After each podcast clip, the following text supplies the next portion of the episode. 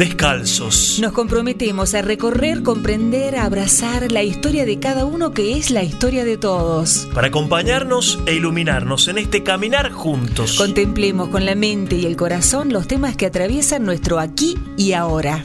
Nos descalzamos. Bienvenidos a este episodio de Descalzos. ¿Dónde estoy? ¿Dónde voy? Esa es la pregunta que nos hacemos y compartimos historias sagradas para develar la respuesta a estas preguntas. Una vez más podemos estar con ustedes compartiendo temas que atraviesan nuestra vida, nuestra existencia y recorriendo historias hermosísimas que les prometemos que van a iluminar tanto la vida de ustedes como han iluminado la nuestra. Vos sabés, padre, que, bueno, como, como madre, este, como padre seguramente también a quien nos escucha, nos preocupa algo que se está dando como un fenómeno nuevamente en la República Argentina en general, y es este éxodo, sobre todo de los más jóvenes, aunque algunos no tan jóvenes también están pensando en irse del país, como si eso fuera la solución para encontrar afuera lo que no encuentro adentro. Y ante este fenómeno yo también me pregunto, digo, ¿cuánto hay de eso en mí también? Más allá de que viaje o no fuera de la provincia o de mi ciudad, pero ¿cuánto hay de buscar afuera en vez de buscar adentro? Para saber dónde estoy y a dónde voy.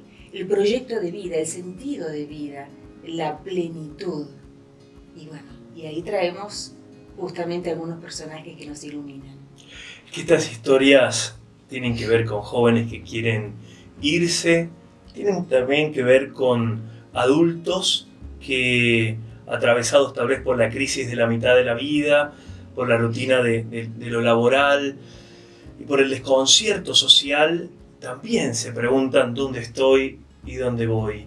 Tiene que ver con personas que han sido y son referentes en nuestra sociedad que tuvieron las cosas muy claras tal vez en algún tiempo y que hoy también se preguntan dónde estoy y hacia dónde voy.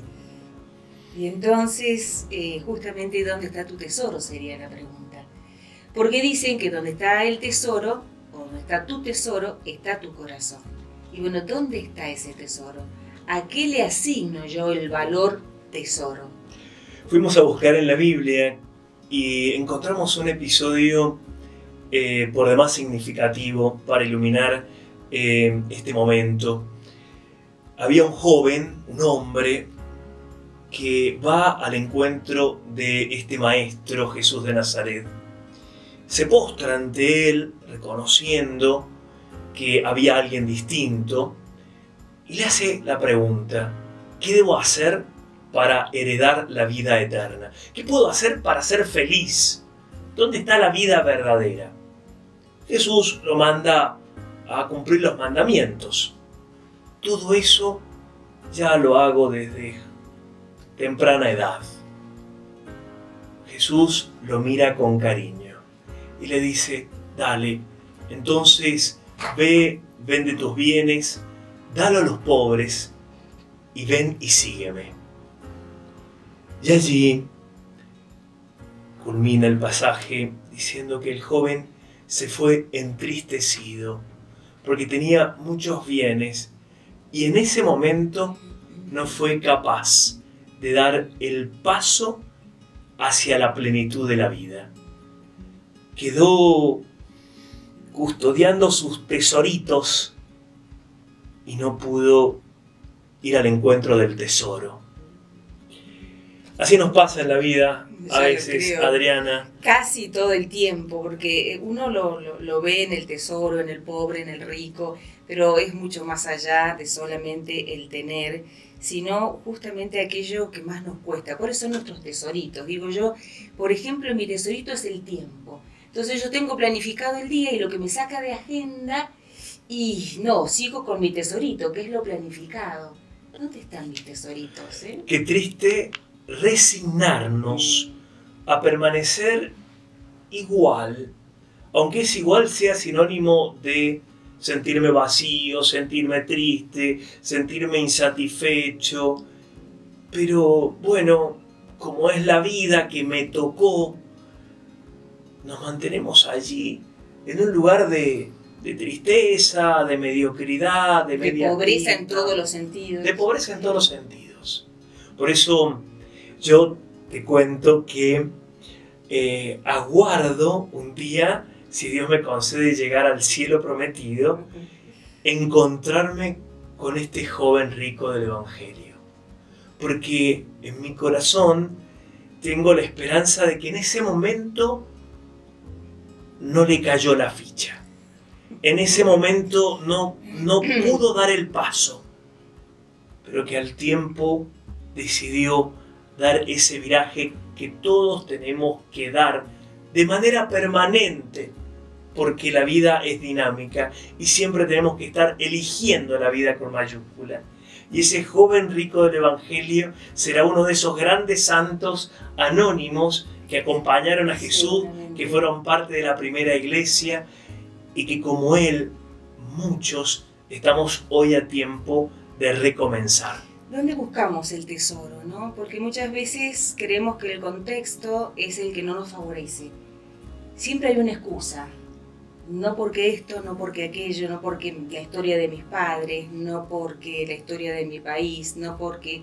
Siempre hay un contexto adverso para quien busca excusas, porque en realidad primero hay que creer para ver. Cuando yo lo creo, cuando lo tengo en mi corazón, cuando siento que hay un propósito y realmente lo es, el universo se abre para darnos lugar, para que ese camino sea una realidad. Es la historia de Pablo, de Pablo Montemurro, que hoy los invitamos a conocer, a recorrer y a dejarnos iluminar por su testimonio de vida. Y hablando de jóvenes, justamente, eh, hoy traemos la historia de un joven, Pablo Montemurro, que es el director del proyecto pedagógico Efecto Pigmalión, formando niños resilientes. ¿Y cómo? A través de una metodología que se emplea en la narración y los juegos. Un joven que, como decíamos al comienzo, pensó en irse de viaje, se fue, aprendió, pero volvió, porque en realidad encontró dentro de él lo que estaba necesitando para tener el desarrollo de sus proyectos y una vida plena. ¿eh? ¿Cómo estás, Pablo? Un gusto. Hola, ¿qué tal? Un gusto. La verdad que un placer que me hayan llamado y me alegro de estar acá compartiendo con ustedes este espacio. Eh, el ingeniero que cuenta cuentos. Así es, un poco raro suena, pero incluso cuando lo nombro alguna gente se queda mirándome y, no sabe si es cierto o no lo que les digo, que soy ingeniero en cuentos, pero al final creo que somos un poco de todo, no nos podemos definir ni como ingeniero ni como cuentacuentos, al final soy Pablo Montemurro, que soy una persona que tiene un montón de herramientas para hacer en la vida lo que me gusta. ¿Y cómo descubriste la ingeniería y el contar cuentos? Se, se fue dando todo de una manera un poco natural en cierto punto el, arte de contar cuentos es el más antiguo del mundo, no es algo que yo haya descubierto de por sí, pero sí es algo que me llegó desde muy pequeño, en mi infancia. Toda mi infancia yo tengo recuerdos de que mi abuela me contaba cuentos, de que mi mamá, de escribir, de, querer contar las cosas que me pasaban.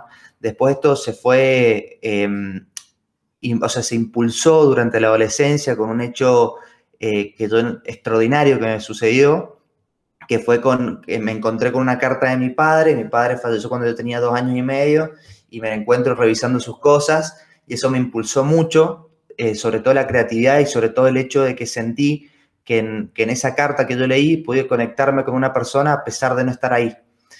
Entonces eso me demostró que la escritura y la literatura permitía eso, trascender tiempo y espacio, y empecé a escribir mucho más. Eh, lo hice siempre como un hobby, y en un momento se transformó en mi, en mi trabajo. ¿Y cómo llegaste a, encontrar justamente el camino? Eh, porque bueno, me imagino en tu casa o lo que yo diría como madre, o no sé si el padre aquí aconsejaría a los jóvenes, me voy a dedicar a contar cuentos. ¿No? a ver, hijo, algo más que te dé de comer. Sí, generalmente esa, esa conversación surge sobre todo porque el arte de por sí genera esa incógnita. Eh, uno siempre es una, como una, una, lucha que se tiene diaria el, marcar que uno no hace las cosas con esta frase que se llama, que dice por amor al arte, sino que realmente es un trabajo y, por más que haya amor, eh, visualizarlo como un trabajo y valorarlo así permite que económicamente en algún momento nos podamos dedicar a eso y mientras más nos dedicamos, mejore eh, nuestra performance, por así decirlo. En mi casa pasó un poco así, siempre tuve mucho apoyo y sobre todo ellos me motivaban a viajar, a encontrar y a encontrarme. Eh, y en estos viajes fue que un poco, eh, yo siempre que viajaba lo hacía con, con un sentido. No era que viajaba por viajar, sino que viajaba un poco porque mi miedo más profundo era vivir toda mi vida de algo que no me gustara. Era algo, que me causaba pesadillas. Cuando pensaba estar dedicándome toda una vida, me decían, vas a salir de la universidad y te quedan 40 años de trabajo, y decía, 40 años haciendo algo que no me guste, y, me generaba, pero de, todo. Entonces, siempre que viajaba, iba intentando encontrar esto que me apasionara. Entonces, cuando lo encontré, para mi familia fue natural y, por, por, dentro deben haber dicho que iba a hacer contando cuentos, pero por fuera no me lo mostraban tanto.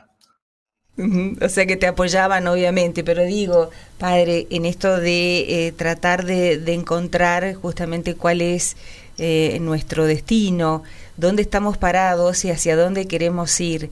Y creo que el convencimiento de el hacia dónde queremos ir es lo que nos lleva a concretar los sueños como el que vos tuviste en algún momento, decir, me quiero dedicar a contar cuentos y hoy realmente lo haces este, con una responsabilidad enorme y ya nos vas a contar los resultados también. Sí, eh, hay, una, hay una charla yo con esto del, propósito, siempre eh, para mí fue importante y, por ahí no se habla tanto del propósito, de, de la vida que tenemos, nuestra misión. Y para mí siempre fue algo que, me motivó y, también escuché una charla de Steve Jobs, que, que está en, la pueden encontrar en, internet, en el que le da a los chicos en la Universidad de Stanford, que él habla de conectar los puntos hacia atrás. Y a mí me pasó eso en un momento. Yo empecé a hacer cosas que me gustaban. Siempre intenté hacer las cosas que me gustaban sin pensar si me sumaban o no a mi carrera profesional. Entonces yo mientras me gané una beca que con ingeniería, o sea, porque entré a estudiar ingeniería, pues también me gustaba toda esa parte y, la parte de la logística y la parte de ayudar en lo social desde la logística. Entonces, eh, me gané una vez que me fui a Francia a hacer una especialización en logística y mientras estaba allá tenía un blog de viaje de escritura. Que la gente por ahí pensaba y decía, eh, pero ¿qué haces teniendo un blog en lugar de, no sé, hacer algo más relacionado con lo que te vas a dedicar el resto de tu vida? Que es algo que te repiten mucho, esto vas a hacerlo el resto de tu vida. El resto de tu vida. Y un peso te cargan sobre los hombros. Y, y, yo no, yo tenía ese blog de viaje y fue así que en un momento me, sucedió algo en una empresa que estaba trabajando en Francia como ingeniero en la parte de logística, estaba trabajando en Canon, que mm, yo tenía que lograr reducir la manutención, la mano de obra, eh, de la, la, manutención que hacían los operarios de todas las piezas. Entonces cuando termino mi trabajo le digo a mi jefa, mira, logré reducir 3.000 y pico de metros o más eh, la, mano, o sea, la manutención. Me dice, perfecto, pasalo de, de personas, eh, de, de, metros a personas. Digo, ¿cómo hago? Me dice, y una regla de tres, una persona camina 0,8 metros, hace la regla de tres. Eran tres personas menos que iban a echar a causa de mi trabajo. Y, y me pegó tan profundo que fue cuando nuevamente me encontré con esa pared y ahí me volvió la, la la pregunta del propósito. ¿Qué estoy haciendo? ¿Realmente esto quiero para mi vida? Eh, ¿Realmente mi trabajo va a servir para que quizás echen tres personas que, con las que me he hecho íntimas y era amigo, para que tal vez un japonés en la otra punta del mundo, porque era de Canon, eh, ganara su dinero? Y entonces ahí yo tenía mi blog de viajes y dije, me parece que un poco por acá. Y cuando volví presenté Pigmalión, que es este proyecto que, que vos decías, y ahí empezó a surgir todo esto y se hizo más fuerte lo del propósito. Qué impresionante. Pablo, bienvenido, bienvenido a nuestro Descalzos. Em, en esto de conocer historias sagradas, em, creo que me honra en decirlo, eh, también como, como, parte de lo que se propuso este equipo de, de, abrazar toda historia, ¿no? Incluso tal vez, aunque en este momento en lo, en lo religioso no coincidamos, eh, pero creemos que tu vida tiene tantísimo para aportarnos que nos encanta que estés aquí en este episodio. Preguntarte concretamente cuáles son aquellos elementos que a vos te ayudan a pensar que estás en el camino correcto. Em, aquello que te dice, esto quiero para mi vida, eh, estoy donde tengo que estar. Eh, si nos ayudas a identificarlos, podemos examinarnos todos también a la luz de tu historia eh, para ver si estamos dando los pasos que, que, realmente nos hacen felices. Está genial, una gran pregunta me parece y, por ahí es difícil tomarnos el tiempo como para, para analizar esto. Creo que tiene que ver un poco con la coherencia, cuando notamos que hay cierta coherencia entre lo que decimos y lo que hacemos, eh, es como que se va alineando todo. Entonces, siempre uno tiene ciertos pensamientos y, muchas veces cuesta llevarlos a la práctica eh, porque justamente hay como cierta, eh, o muchas veces el sistema o, una cuestión social nos impulsa hacia otro lado, hacia lo que se, debería hacer o, debería estar bien. Entonces, creo que cuando rompemos un poco con ese, esa auto eh, muchas veces nos juzgamos a nosotros mismos, autolimitación, eh, es cuando empezamos a tener más coherencia y se siente en el cuerpo. O sea, uno, eh, a mí me pasa que yo tengo, doy muchos talleres y estoy en contacto con la gente y hago cosas desde lo social. Entonces, yo muchas veces termino el taller y, y o sea, me miro al espejo y digo, qué persona más afortunada que soy de haber estado en este momento, que me hayan compartido esto y, eso, o sea, es el agradecimiento. Yo, sobre todo me siento agradecido cuando termino de hacer las cosas y creo que esa gratitud me demuestra que, voy bien, que voy bien, que estoy haciendo las cosas bien. Cuando veo que a los chicos, cuando les cuento un cuento, le brillan los ojos, se me acercan y me dicen, gracias por contarme ese cuento, me gustó mucho, o, cuando una persona a partir de los talleres de, sobre historias personales me, dice que el hecho de haber contado su historia le ayudó a sanar un momento de su vida, eh, para mí eh, es reparador también, es reparador como persona estar haciendo algo en el mundo que, en cierto punto le pueda ayudar a alguien más. Entonces, eh, como mi propósito está relacionado con eso, con el, con el ayudar también, con el prestar un servicio a la comunidad, yo encuentro que estoy haciendo las cosas bien cuando esto sucede. Eh, Pablo, ¿cuál es la devolución que tenés a través de la narración, contar cuentos a los pequeños, las historias que vos decís, ya no de los pequeños, sino de los adultos contando sus propias historias?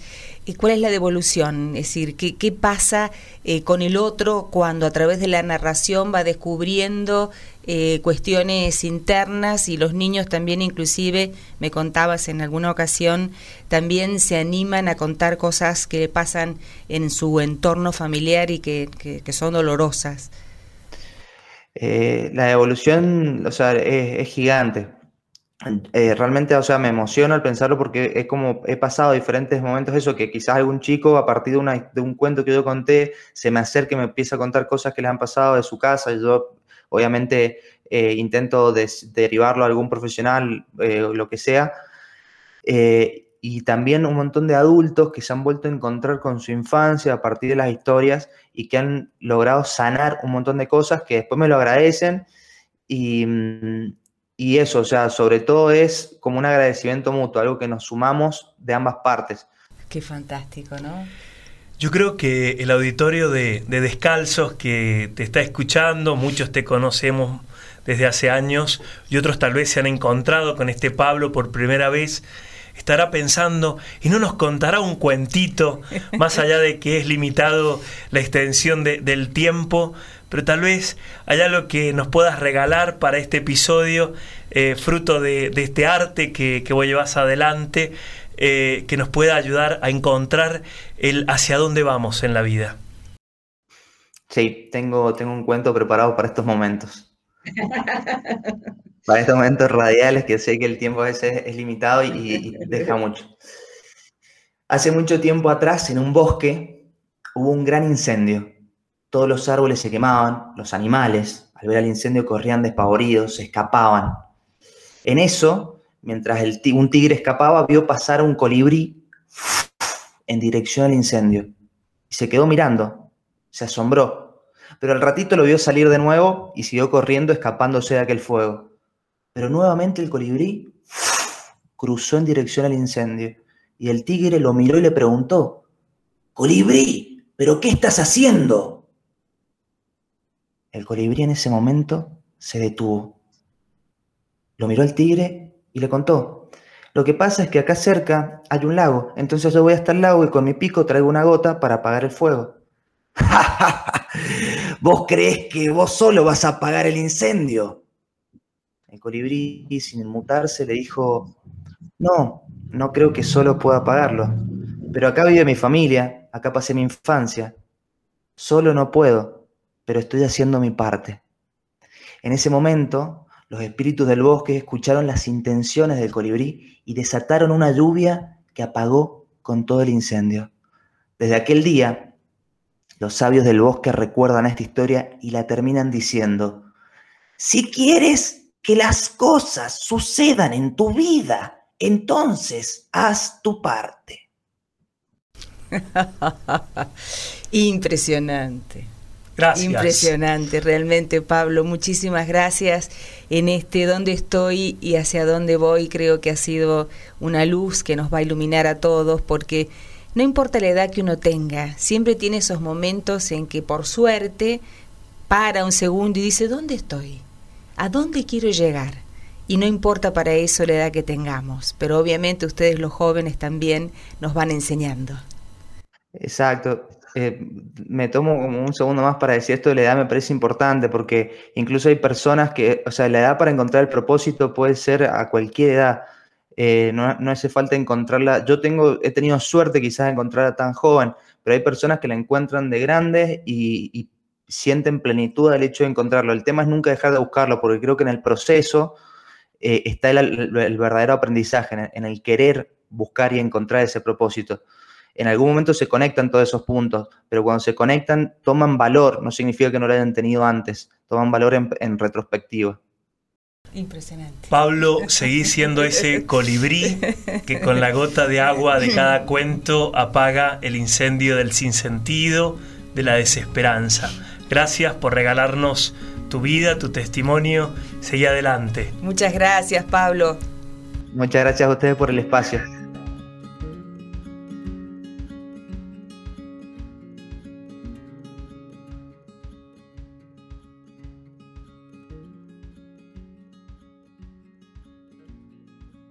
¿Dónde estoy? ¿Dónde voy? ¿Y cuál es mi tesoro? Compartimos aquí otro texto de José María Olaizola y que dice justamente mi tesoro. He perseguido sueños vanos, he comprado tesoros vacíos. He querido aprisionar amores y he cerrado con llave mi hogar para que no me invadan. He vestido las dudas con falsas certezas y he tratado de matar mis miedos cerrando los ojos. Pero al final vuelvo a estar desnudo y temblando hasta que, al encontrarte, todo cambia. Tu evangelio es fuego que me enciende, llamada que me pone en camino, tesoro por el que vendo todo. Y soy tan pobre y tan rico. Tu palabra despierta la pasión, tu vida es lección que me enseña a vivir, a querer, a saltar al vacío.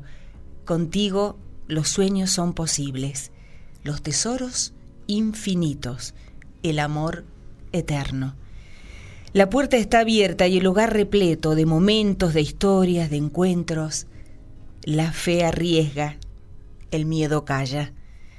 Me he visto de ti en mi debilidad tu fuerza y, y todo encaja. Y también la historia de alguien más va a hacer que podamos entender dónde está nuestro tesoro. Traemos a este episodio a un grande también que, que, cruzó el umbral del siglo XIX al siglo XX, ahí lo situamos, francés, Charles de Foucault o Carlos, un hombre que le tocó una infancia dura porque tuvo que perder a muy temprana edad a sus padres, fue criado por su abuelo, tuvo que padecer la guerra franco-prusiana. Con los años este muchacho, bien acomodado económicamente, entró a un servicio militar de, de, clase, de categoría, y fue echado. fue echado por ser un joven muy disipado y de muy mala conducta. Mm. Eh, con los años, él mismo se vio como embotado en su sinsentido, en sus frivolidades, en una vida licenciosa, y empezó a preguntarse dónde estoy y dónde voy. Y encontró esa respuesta en Dios. Él solía repetir por largas horas, Dios, si existes, mostrate, revelate. Y Dios que es generoso y Dios que quiere entrar en comunión con todos sus hijos, no se hizo esperar. Por eso fue conquistando el corazón de Carlos, vivió muchos años en la trapa como monje, sentía que tenía que imitar a Jesús más todavía, a un Jesús que no tenía hogar, a un Jesús mm, pobre, a un Jesús del desierto. Y así fue que después de peregrinar a Tierra Santa y seguirlo encontrando a este Jesús, terminó viviendo en el desierto del Sahara argelino. Allí se puso a amar. ¿Amar a quién? Bueno, los Tuareg, hombres del desierto, por supuesto de, de religiones propias del desierto que no coincidían con la católica, para él eso no interesaba. Eran hermanos y él quería que su casa, su, su, pequeña ermita eh, y sobre todo el trato que él les daba, ellos pudieran sentirse valorados, ellos pudieran sentir su cariño, su compasión. Y así vivió largos años en el desierto, en una vida muy plena, muy feliz, despojado de todo. Hasta que, bueno, las circunstancias hicieron que una banda de, fanáticos em, atentara contra su vida pensando que era un espía. La historia de Charles de Foucault, beatificado y que pronto será canonizado, es una historia de búsqueda de sentido, es una historia que nos interpela profundamente, es una historia que nos ayuda a preguntarnos con él dónde estoy, dónde voy. Y hay una oración que me gustaría que la compartieras, Padre. Una oración que, les cuento que se hizo para mí em, de mis favoritas, fue mi, oración de la ordenación y mm, trato de rezarla diariamente, sobre todo cuando el norte se pierde, sobre todo en los momentos donde no se ve muy claro cómo seguir. La rezamos juntos. La escribió Charles de Foucault y reza así. Padre, me pongo en tus manos. Haz de mí lo que quieras. Sea lo que sea, te doy gracias. Estoy dispuesto a todo, lo acepto todo, con tal de que tu voluntad se cumpla en mí y en todas tus criaturas. No deseo nada más, Padre, te confío mi alma, te la doy con todo el amor del que soy capaz, porque te amo y necesito darme ponerme en tus brazos con infinita confianza, porque tú eres mi Padre. Amén. Amén, amén, amén. Y bueno, y quedará obviamente para ustedes la respuesta de dónde estoy, a dónde voy y sobre todo, dónde está tu tesoro, porque allí está tu corazón. Será hasta la próxima. Si esto te ha servido, suscríbete en nuestro canal de YouTube, dale compartir también y seguimos haciendo camino juntos. Muchas gracias.